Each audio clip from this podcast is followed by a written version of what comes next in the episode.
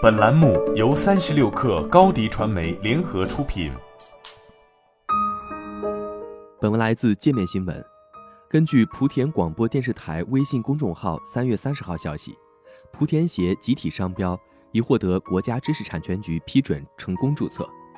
二零二一年六月，福建省莆田市就初步确定了莆田鞋集体商标的 logo 名称，并向国家知识产权局商标局申报注册。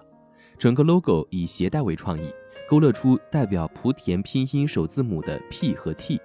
该商标的申请人为莆田市鞋业协会，注册日期为二零二二年二月二十八号，有效期至二零三二年二月二十七号。核定使用商品或服务项目包括运动鞋、儿童运动鞋、休闲鞋、轻便胶鞋、足部防护安全鞋、旅游鞋、儿童旅游鞋、皮鞋等。这也是福建省第一个以市级行政区划地名命名的鞋业集体商标。从法律角度看，本次莆田鞋集体商标代表的是莆田市鞋业协会这个机构，而不是直接代表某个或某几个莆田产鞋类产品。北京金氏律师事务所吴萌主任对界面新闻解读称，对于不同的莆田鞋业，在加入莆田市鞋业协会后，仍然可以在自己的产品上使用自己的商品商标。也就是说，届时一双莆田鞋上可能会有两个商标。吴萌表示。从法律定义上看，集体商标是指以团体、协会或者其他组织名义注册，供该组织成员在商事活动中使用，以表明使用者在该组织中的成员资格的标志。本次莆田鞋集体商标是以莆田市鞋业协会名义注册的，与此前某些餐饮行业协会注册的集体商标并无不同。这种集体商标近年来在一些地方。尤其是希望打造当地品牌或特色文化名片需求比较强烈的地方比较常见。而说起莆田鞋，不得不承认的是，它长期以来成为了假货的代名词。自从1980年代开始为众多知名运动鞋品牌代工以来，鞋业逐渐发展成为莆田的支柱产业。根据莆田鞋业协会的统计数据，莆田目前共有四千多家鞋企，五十万名从业人员，产值超过千亿元。年产鞋十三亿多双，占全国产量的近十分之一。眼下，莆田鞋已经有了完整且成熟的产业链，上游是制造工厂，给批发市场档口供货，而下游是销售发货，一般分为上线和底层代理。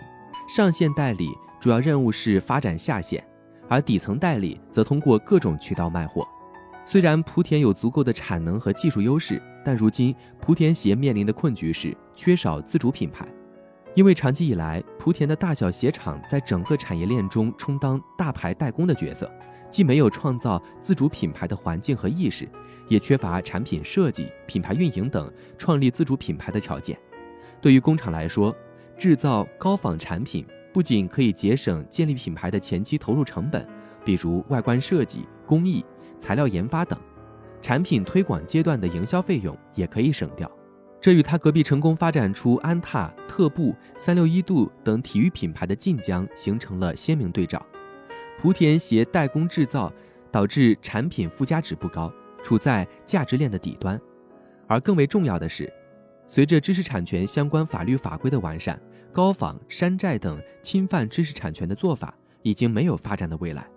为此，莆田当地近年来也开展了多次打击侵犯知识产权的行动。比如，自2020年12月份起，福建省莆田市公安局部署开展打击运动鞋制售假、保护知识产权专项行动，查处的涉案金额近三亿余元，冻结涉案账户资金三百万余元。这也意味着莆田鞋业的转型升级迫在眉睫。莆田为此出台了一系列新政策，全力推进鞋业创品牌、提品质、增品种。支持鞋企在细分领域开发新品牌，抢占目标市场；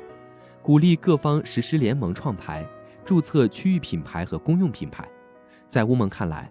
由于其中的反应链条比较长，最终能否实现这个预期还有待观察。而其中的关键在于莆田市鞋业协会是否能有足够代表性的问题。在吴萌看来，集体商标与商品商标本身的用途存在很大差异。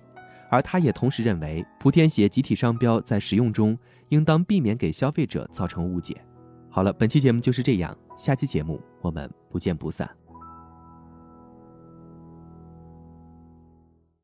你的视频营销就缺一个爆款，找高低传媒，创意热度爆起来，品效合一爆起来。微信搜索高低传媒，你的视频就是爆款。